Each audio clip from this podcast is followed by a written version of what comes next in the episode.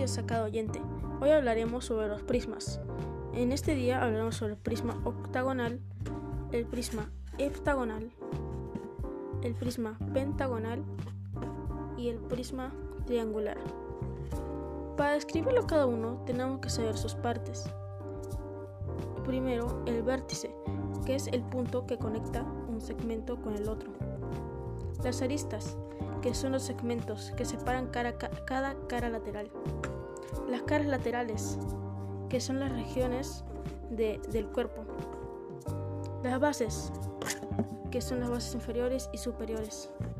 Y la altura, que en mi caso tengo de 3 centímetros cada uno. Empecemos con el prisma octogonal.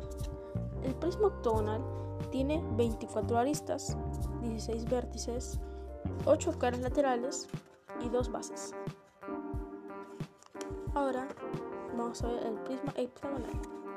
El prisma heptagonal tiene 15 vértices, 21 aristas, 7 caras laterales y 2 bases, una inferior y una superior. Ahora hablemos sobre el prisma pentagonal, que por su nombre nos indica tiene 5 caras laterales, 15 aristas y 10 vértices, 2 bases, inferior y superior, como todo prisma. Ahora por último pasamos al prisma triangular, que por su nombre nos indica que tiene tres caras laterales, dos bases, una inferior y superior, nueve aristas y seis vértices. Muchas gracias por escucharme.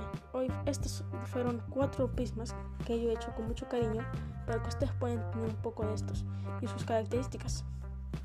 Muchas gracias y conmigo serán otra vez. Bye.